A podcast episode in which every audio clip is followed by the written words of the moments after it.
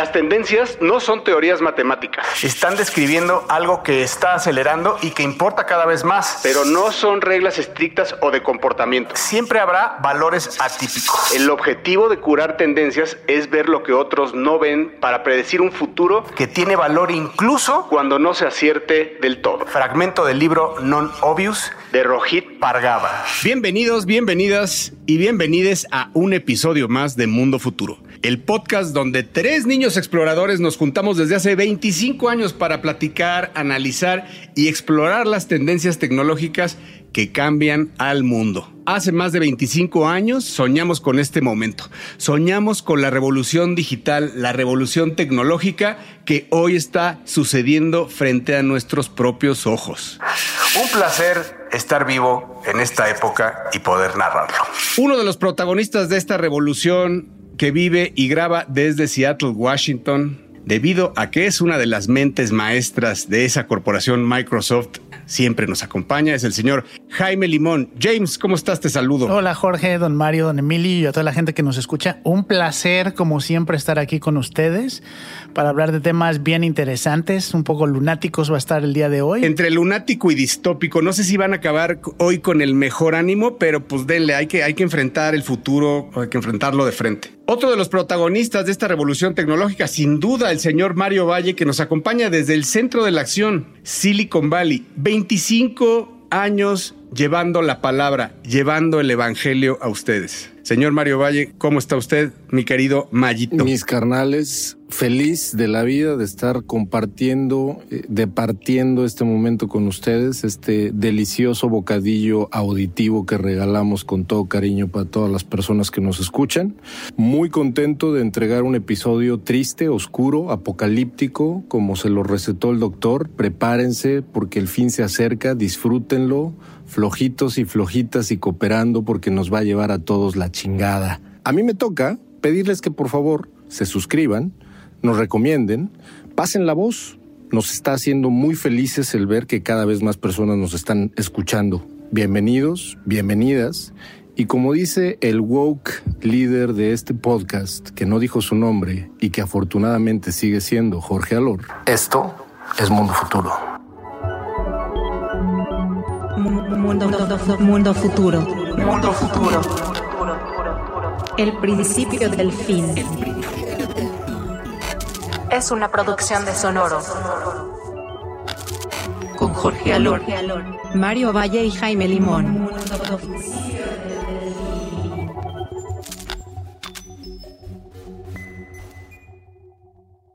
Y bueno, para arrancar este episodio vamos a tocar un tema que nos gusta mucho, que es el espacio, pero no vamos a hablar del espacio lejano, hay mucho tema sobre Marte y la carrera a Marte, tampoco sobre el espacio suborbital, que es todo lo que está haciendo SpaceX y los satélites de los que hemos estado hablando. Vamos a hablar de un punto intermedio y es la carrera a la Luna. Déjenme darles un poquito de contexto de lo que está pasando. Durante el año pasado, en 2022, hubo 178 misiones espaciales eh, que pusieron algo eh, alrededor de nuestro planeta, es decir, pusieron algo en órbita. De esas 178, 90 fueron realizadas por empresas privadas. Y de hecho, de esas 90, 61 fueron realizadas por SpaceX. Eso lo que dice es que, como hemos platicado antes aquí, la carrera espacial se está yendo del lado comercial, las naciones están dejando de invertir en poner cosas en el espacio o siquiera explorar el espacio y han dejado a las empresas comerciales empezar a tomar las riendas de lo que es la exploración espacial. Esto ya lo hemos platicado mucho. Yo no te pido la luna. Damas y caballeros, eso que están ustedes escuchando es una cantante de 1923 llamada Daniela Romo que seguramente muchísimos de ustedes no identifican. Yo, a mí me han contado de ella, a mí no me tocó vivirla, como estos dos camaradas que me acompañan en el micrófono. Les ofrezco una disculpa. Perdón, perdón, Jaime. No, no, te, inspiró, te inspiró el tema y la verdad no queríamos interrumpir, pero hay que seguir con el podcast. Y una de las cosas bien interesantes de lo que está pasando con la luna es que no sé si ustedes se acuerden, pero ya hace bastantes años Google puso un reto y dijo, le vamos a dar 20 millones de dólares a quien ponga algo en la luna, a quien llegue a la luna. ¿El X-Prize? No, no se llamaba X-Prize. El X-Prize es de Singularity University o de los fundadores de Singularity University junto con Google. Y me parece que además hay desde un vehículo no tripulado que iba desde Las Vegas a no sé qué lugar y el primero que llegara le iban a dar no sé cuánto. Era de Intel, me acuerdo, ¿no? No, digo, en este caso, no, sé si eh, te refieres a ese, pero había muchos, había Exacto. Y uno de ellos es el poner un vehículo o algo, el llegar a la luna, pues, por este, por cualquier medio posible. Y a la fecha no hay eh, una empresa o un individuo, un grupo que haya logrado eso, pero esto va, está punto de cambiar. Eh, calculan que a finales de abril va a llegar la primera misión, eh, obviamente sin personas, un vehículo automático que lanzó una empresa japonesa que se llama iSpace. James, te confirmo, se llama, sí es Google Lunar X Prize y le dan 30 millones de dólares al que al primero que eh, aterrice un robot en la luna y que avance 500 metros dentro de ella. Pues al parecer hay una carrera bien interesante por ser esa primera empresa que lo logre. Eh, como les mencionaba, está esta empresa japonesa con, una, con un vehículo que, le llamaron Hakuto R Misión 1 y que ya está en el espacio. Eh, está calculado que llegue en abril. lo interesante es que utilizaban un sistema de orbital para que llegara sin requerir mucho combustible, lo cual hace que el camino sea más largo. Por lo mismo, hay otras dos empresas que están utilizando sistemas más tradicionales eh, de propulsión, eh, dos empresas americanas, una empresa que se llama Intuit Machines y otra que se llama Astrobotic Technology de Pittsburgh. Y esas dos empresas están tratando de alcanzar a la empresa japonesa y llegar en marzo a la luna. Entonces hay una carrera otra vez. En marzo, ya. Oye, y dime algo. Eh, ok, están compitiendo por el X Prize y van a ganarse esos 30 millones de dólares, pero hay algo en el trasfondo que es eh, la explotación de la luna, ¿cierto? Sí, exacto. La razón por la que se vuelve bien interesante esta carrera es porque de nuevo abre el tema de quién es dueño de la luna y qué se puede hacer en la luna. Es decir, eh, y nada más para que se den una idea, la última vez que se firmó un tratado, ni siquiera leyes, un tratado internacional, que fue el Outer Space Treaty, que muchas este, naciones firmaron, fue en 1967. Desde entonces no hay, no hay legislación formal que hable de qué va a pasar o qué pasa en el espacio. Y también ninguno de estos, este, ni, ni este tratado, ni algunos otros documentos más recientes, eh, marcan cuáles son las reglas para empresas privadas. Eh, oye, ¿sabías que eh, un, chileno, eh, esto es real, un chinero, Genaro Guajardo Vera, inscribió ante el notario que él era el dueño de la luna? Y entonces él pidió, a, él le pidió oficialmente al presidente de Estados Unidos, Richard Nixon, en el 69, que le pidieran permiso. Entonces hay una teoría que hoy está desaparecido ese papel en donde el presidente Richard Nixon le pide, eh, le pide el, permiso para aterrizar en la luna al chileno para no meterse problemas. Y entonces lo que sí dicen es la respuesta del, del chileno que dice, en nombre de Jefferson de Washington y el gran poeta Walt Whitman, autorizo el descenso de Aldrin Collins y Armstrong en el satélite lunar que me pertenece. Y lo que más me interesa no es un feliz, no es solo un feliz descenso de los astronautas, de esos valientes, sino también un feliz regreso a su patria. Gracias, señor presidente. Increíble. Hay que ver si los descendientes, exacto, hay que ver si los descendientes de este señor no van a empezar a poner este, demandas sobre eh, uso de suelo eh, irregular. Ahora que lleguen, eh, lo que se calcula más de 300 misiones a la Luna en los próximos cinco años. 300 misiones. Y lo que está sucediendo es que ya hay muchas empresas privadas. Imagínense el equivalente a FedEx y en algún momento a Uber, donde tú llegas y dices, oiga, pues yo necesito que ponga esto en la luna, por favor. Eh, y ya hay, ya hay dos empresas que de hecho tienen lista de precios en base al peso de lo que quieres que te lleven, eh, que ya van a empezar a ofrecer eso. Yo quiero este billboard de Oxo en la luna. Podría ser. o sea, si tú quieres poner un neón que se vea desde aquí con un telescopio, hoy en día no hay legislación que prohíba que hagas eso si una empresa privada como estas decide darte el espacio y llevar tu producto o lo que le pidas allá. Hoy en día, obviamente, son muchas otras empresas privadas, inclusive la NASA está contratando el servicio de estas empresas, pero lo que queda muy claro es que no hay legislación clara y que ya es, es un hecho que vamos a empezar a ver cosas aterrizando en la luna, llevando, investigando, haciendo quién sabe qué, porque al final del día, como no son naciones, las empresas no tienen por qué reportarle a nadie lo que están haciendo si es en la luna. Que se apuren, que se apuren, porque hace unos dos días, tres días, tuiteé una noticia, no sé si la vieron, que el planeta Tierra, el core, el centro del planeta Tierra, está empezando a rotar al otro lado, lo cual va eh, a hacer que el día de 24 horas en el planeta Tierra dure unas cuantas milésimas de segundo menos al año, pero también está provocando que el campo electromagnético y gravitacional de la Tierra que sostiene en órbita a ese objeto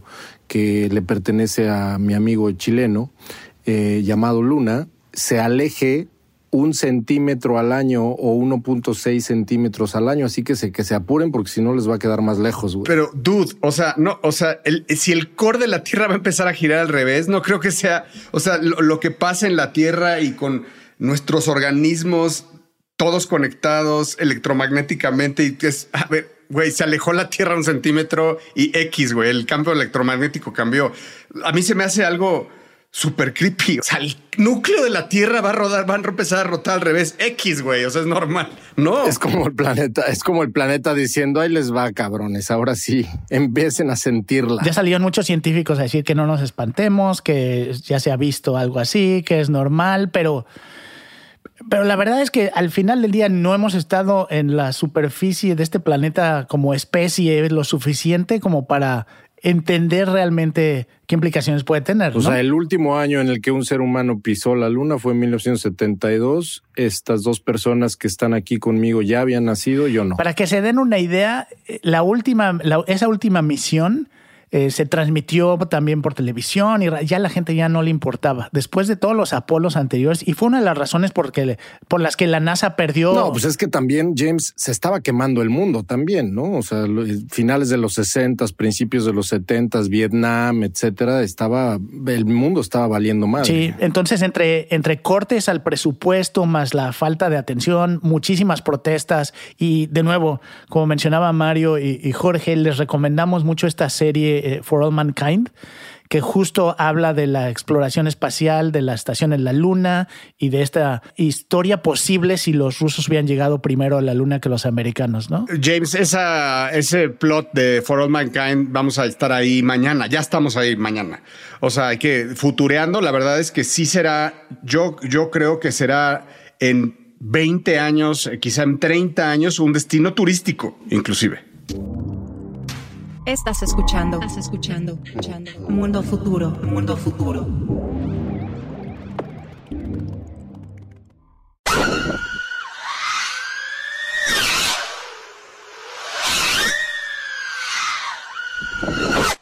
El sonido que usted acaba de escuchar, que a mí me parece espectacular, es un drone acelerando de 0 a 200 kilómetros por hora en tan solo un segundo. Me vuela la cabeza ver ese video. Lo pueden ver en, YouTube. Pónganle 0 a 200 kilómetros por hora en one second y van a ver este dron. Me estremecí de verlo y fui a, investigar más. De, entrada si era fake, ¿no? Y ya estuve viendo ahí, sobre todo en comentarios, me metí a Reddit, que es ya donde, está la neta del planeta.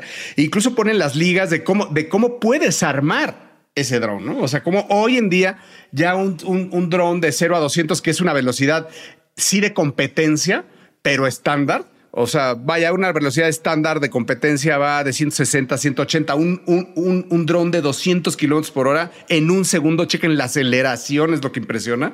Es algo a lo que se puede llegar eh, hoy en día comprando en algunas tiendas que, que, incluso hacen referencia a, ahí mismo, como hay una que se llama Drone y hay otra que se llama Get fpb.com. En esas dos tiendas que, las, mencionan por decir algo, tú puedes armar un dron que llegue de 0 a 200 en un segundo de alrededor dos mil dólares, que ya es un dron muy caro. Eh, claro, este controlado por, por, lo puedes controlar a mano o puedes, puedes dejarlo activado.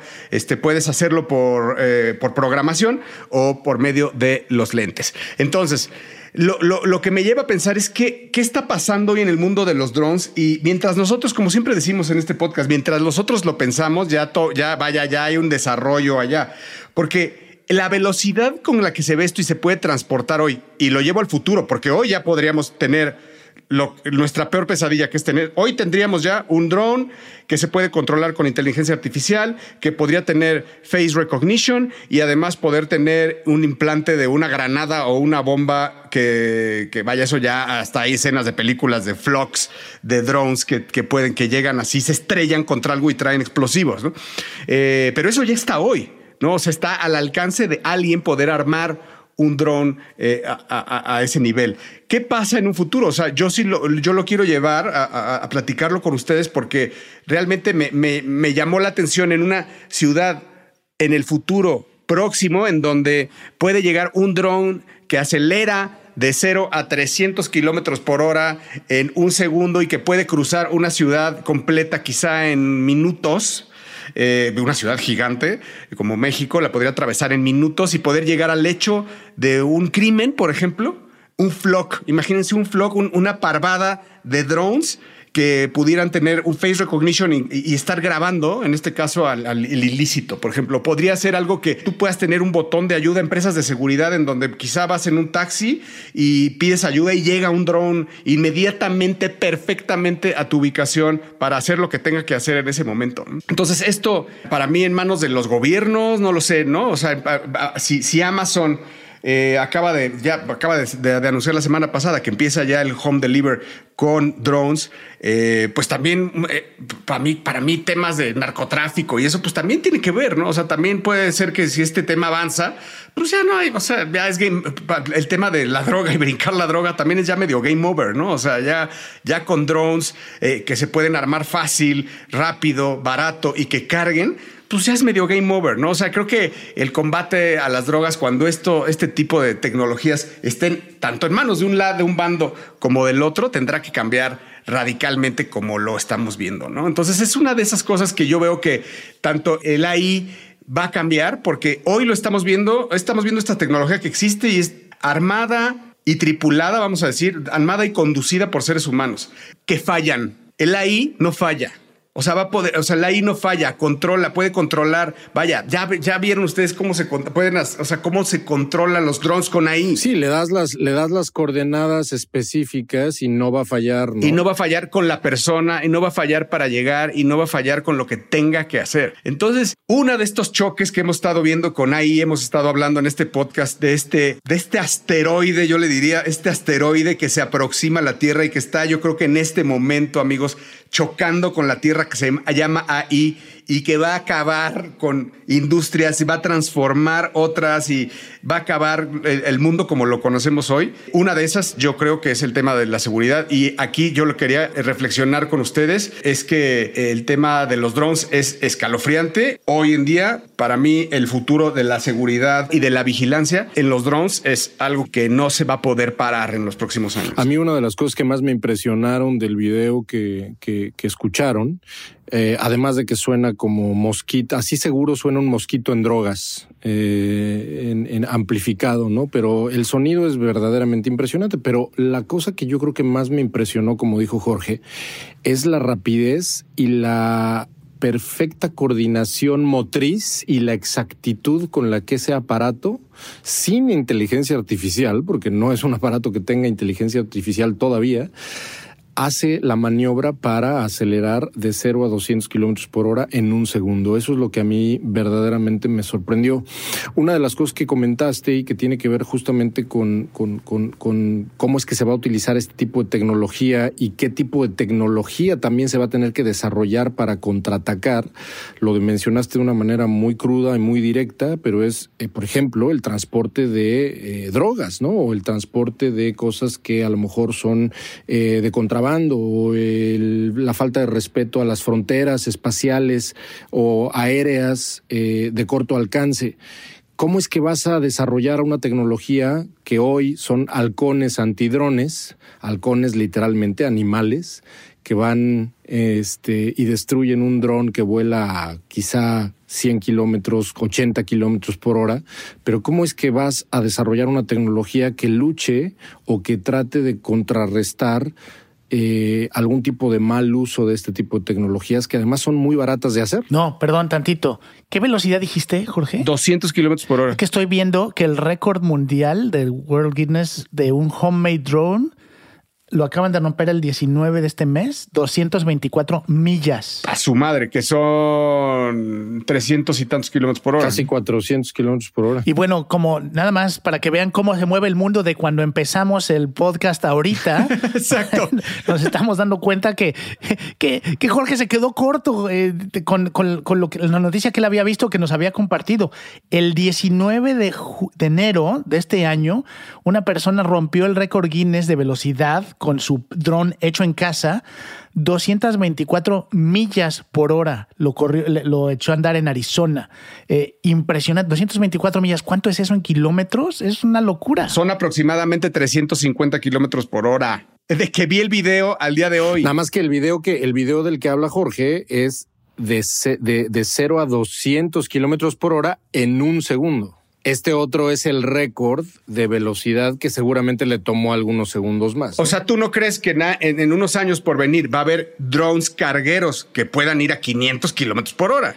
A ver, para eso no tripulados, por supuesto, con alguien que los está además este, controlando desde Colombia, vamos a suponer, ¿no? O sea, vaya, porque ni siquiera es que, o sea, los tienes que tener la base y los dejas y puedes estar programados si alguien los tripula o, o, o una inteligencia artificial, ¿no? O sea, es una locura, es, es, es una Claro, locura claro. lo que viene. Pero sí, eh, o sea, ya estamos hablando justo juntando las dos cosas, ¿no? Lo que decías, Jorge. Ya sea que en un segundo llegue a esa velocidad o simplemente le tome algunos segundos más, pero ya estamos hablando de casi 400 kilómetros por hora. Eh, también estaba leyendo, en Suecia están utilizando ya estos drones para llevar ya sea este, ayuda o para poder monitorear un accidente. Y están llevando sistemas de, para ayudar a gente que tenga un ataque cardíaco a la mitad de la carretera. Estos drones también están ayudando en ese sentido.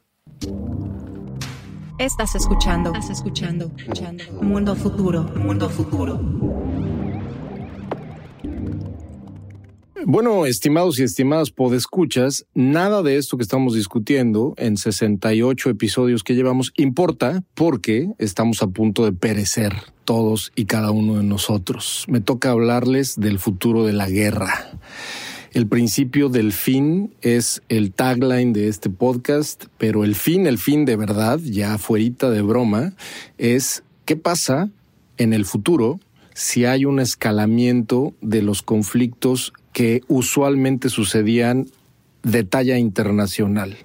¿Qué sucede y qué sucedería si los conflictos de guerra que hoy hemos vivido o hasta hoy hemos vivido en los últimos años, que si algo pasa en Siria, que si algo pasa evidentemente del 2022 acá, esta tremenda y des desgraciadamente triste guerra entre Rusia y Ucrania, eh, Etiopía, que también tenía hasta hace poco y sigue creo en una guerra civil, eh, en fin, ¿qué pasa si estos conflictos que hasta el momento son hasta cierto punto regionales, escalan como en la historia se ha demostrado que llega un momento en el que puede escalar con las grandes naciones y los grandes poderes. Estoy hablando de Estados Unidos, de China, de la misma Rusia, etcétera. Ustedes sabían, Jorge Jaime, que el 16 de noviembre del 2021, es decir, dos meses antes o poquito más de dos meses antes de que estallara la guerra entre Rusia y Ucrania, Rusia hizo un test en el espacio, destruyendo uno de sus propios satélites con unos nuevos eh, misiles que se llaman eh, Hypersonic Missile, un misil hipersónico que eh, elude en su mayoría de la trayectoria, elude cualquier radar. Cualquier radar que se les, ocurra, que les ocurra, ese tipo de misiles hipersónicos lo que hace es esconderse. ¿Por qué? Porque vuela a una órbita muy baja y ahorita voy a hablar de los dos tipos eh, eh, tremendos de misiles que existen. Pero esta prueba que hizo el 16 de noviembre Rusia fue definitivamente una, un, un, punto de inflexión en el antes y el después de las pruebas alrededor de lo que podía ser el futuro de la guerra. Y fíjate, me acuerdo que vi algo de cobertura porque obviamente como una prueba secreta, eh, eh, a la hora de, de, destruir nuestros satélites, pues parte del... Tenían miedo los de la estación espacial porque no sabían si parte de, los pedazos de este satélite que destruyó los rusos podía llegar a chocar con la estación espacial. Obviamente nadie les avisó. Así es, así es.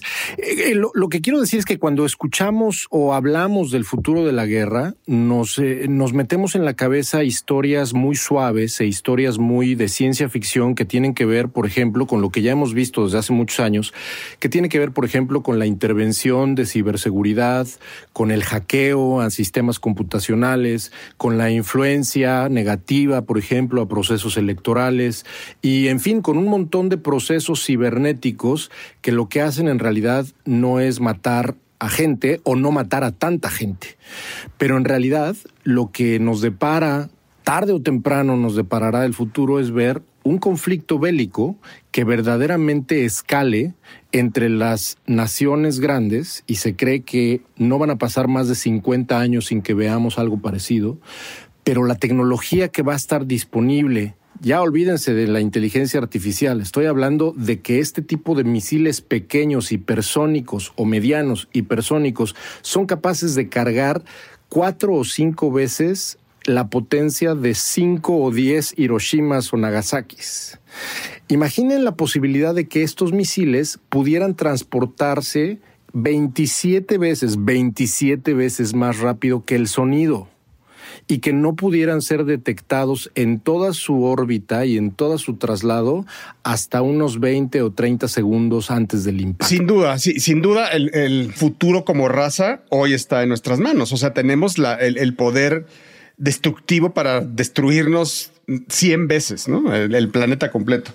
Eh, aquí el tema es que, como escuchamos en la entrevista del el podcast que hablábamos, el de Joe Rogan, que decían, bueno, ¿hasta qué punto Putin puede lanzar un ataque, un ataque nuclear si al final Estados Unidos la tiene cantada a Putin en donde decir, el día que haya un misil cruzando una frontera, o sea, Estados Unidos sabe dónde vive, come, respira y en qué lugar y coordenada geográfica está Putin en este momento y le va el misil en la cabeza también a él, ¿no? Entonces, al final es, pierden todos. O sea, creo que está bien, lo que dices es correcto y todo el mundo está desarrollando para ver, para ver quién la tiene más grande, pero al final todos pierden. En esta, en esta tómala todos pierden. Si llega ese Armagedón, todos pierden. Estaba viendo un, un, un, un chart en donde decía ¿qué, en qué nivel de riesgo estamos hoy. Lo, lo hacían la similitud con un reloj, ¿no? Un, un, reloj como del cuarto, para la, del cuarto para las 12 a las 12 en el supuesto que el 2 es el Armagedón, ¿no? Entonces, es decir, el, el, el, momento de la guerra fría más dura que hubo en los 60 con, con entre Estados Unidos y Rusia, vamos a suponer que estábamos al 2 para las 12, algo así, ¿no? Y después se enfrió y la perestroika y bla, bla, se fue enfriando, se llegó a estar, yo creo que lo más que yo lo vi, 12 minutos para las 12 de la noche. Hoy estamos otra vez al 2 Estamos al 2 para las 12, en el mismo lugar del punto más caliente de la Guerra Fría. Y mientras estamos hablando, la OTAN es noticia. Este podcast estamos, digo, sabe, sabemos bien que no damos noticias en este podcast, pero eh, debido a la guerra de Ucrania y Rusia que comenzó y que ya va a cumplir un año, que comenzó en febrero del 2022, el día de mi cumpleaños específicamente, hoy o ayer, no me acuerdo, Alemania anunció que va a mandar unos tanques de apoyo a Ucrania y resulta que Estados Unidos también, ¿no? Entonces es un escalamiento que a lo mejor no, no pasa a mayores, ojalá que no pase a mayores, pero que sin duda demuestra, Jorge, que estamos viviendo tiempos muy álgidos, ¿no? Sí, creo que todo mundo, de nuevo, no para clavarnos mucho en noticias, pero creo que se habla mucho de prepararse para el, posible, porque ahorita el ejército ruso por el invierno, que si usted sabe de historia, sabe que nunca es bonito como, este, como ejército tratar de atacar algún área con el, la mitad del invierno, se está preparando para una ofensiva en la primavera y suena como que estos países están soltando tecnología y cosas y, sistemas que no habían querido soltar porque ven venir esto, ¿no? Entonces tiene todo el sentido y nos regresa a lo que decía Jorge, ¿no? Del, del conteo regresivo al 2 para las 12, eh, que es donde se acaba la historia del ser humano aquí. Así que elija su menú, damas y caballeros, elijan su menú, ya sea una guerra nuclear o Cordyceps, ahora que no hemos hablado de Last of Us, la serie de HBO, ni creo que hablemos, pero pues mejor que nos caiga un hongo, ¿no? Sí, nada más. Estoy ahora, tengo la intención de que este año vamos a tratar de cerrar con cosas positivas para que no le dejemos a nuestros escuchas simplemente con pesadillas. Eh, solo quería mencionar muy rápido, ahorita que estaban hablando de eso, eh, algo bien interesante, muchas veces de, todo, de toda esta oscuridad sale, sobre todo el arte aprovecha y salen cosas interesantes. Si usted tiene un Oculus ahora, un Meta VR, hay, hay una película, llamémosle así, película en VR o en realidad virtual que se llama The Morning You Wake eh, la mañana que usted despierta o que tú despiertas y está inspirado en algo que pasó y que mucha gente a lo mejor ni se acuerda o no se enteró. En enero 13 de 2018 en Hawái mandaron un mensaje de SMS vía el sistema de em, comunicación de emergencia de Estados Unidos que decía misil balístico en, en el aire. Busque refugio esto no es un simulacro. Tardaron 38 minutos en poder confirmar que no era real. Entonces, es la historia de lo que pasa por la mente de las personas que estaban en Hawái. Ahorita que estaban hablando ustedes de cuánto tarda en que llegue un. Entonces. ¡Wow! ¡Qué buena! Y es, es una excelente historia y de nuevo, arte inspirado por cosas súper obscuras, que valen mucho la pena. Es como la de Lars von Trier, ¿no? Exacto, melancolía. Entonces, si quieres empolvar su, este, su visor de VR, su, su Meta Quest, se llama The Morning You Wake. Es una película gratuita en VR. Vale mucho la pena. Señores, pues muchas gracias por acompañarnos. Ha sido un verdadero placer. No sé, estoy, no estoy tan seguro eh, estar con ustedes. Les recordamos que en este, en este programa solo exploramos escenarios. Y también les decimos que aquí fue el primer programa donde estrenamos un podcast en el metaverso. Fue aquí donde se habló y probablemente los que escucharon, escucharon la primera vez la palabra chat GPT. Y Dali. Y también empezamos lo que, lo digo porque hoy lo veo como ya un mame, pero aquí empezamos, fue el primer episodio de un podcast que, se, que grabamos en vivo desde un guion hecho por una inteligencia artificial. Se hizo en noviembre del año pasado, señores. Hemos hecho historia, hemos hecho historia desde hace muchos años. Muchas gracias por acompañarnos. Un placer, como siempre. Espero que eh, no los hayamos decepcionado con este programa. No se vayan cabizbajos. Disfruten, disfruten el hoy. disfruten el hoy. Eso es lo que nos queda el hoy. Este, y vamos a, vamos a confiar que el amor y la tecnología nos va a salvar y va a convertir en este mundo un mundo mejor. Gracias por acompañarnos, señor Mario Valle. Lo sigue usted, eh, distópico Mario Valle, lo sigue usted en Twitter como arroba Bill Benny, el filósofo, así como el filósofo, así arroba Bill Benny. El señor Jaime Limón lo sigue usted en Twitter como Mr. Lemon y un servidor, Jorge Alor, lo sigue en Twitter como arroba el padrino. Este programa y su excelsa producción es cortesía hasta hoy del señor Emilio Miller. Lo saludamos desde acá. Así que eh, nos escuchamos para el próximo episodio. Dentro de una semana. Buenos días, buenas tardes, buenas noches en el futuro.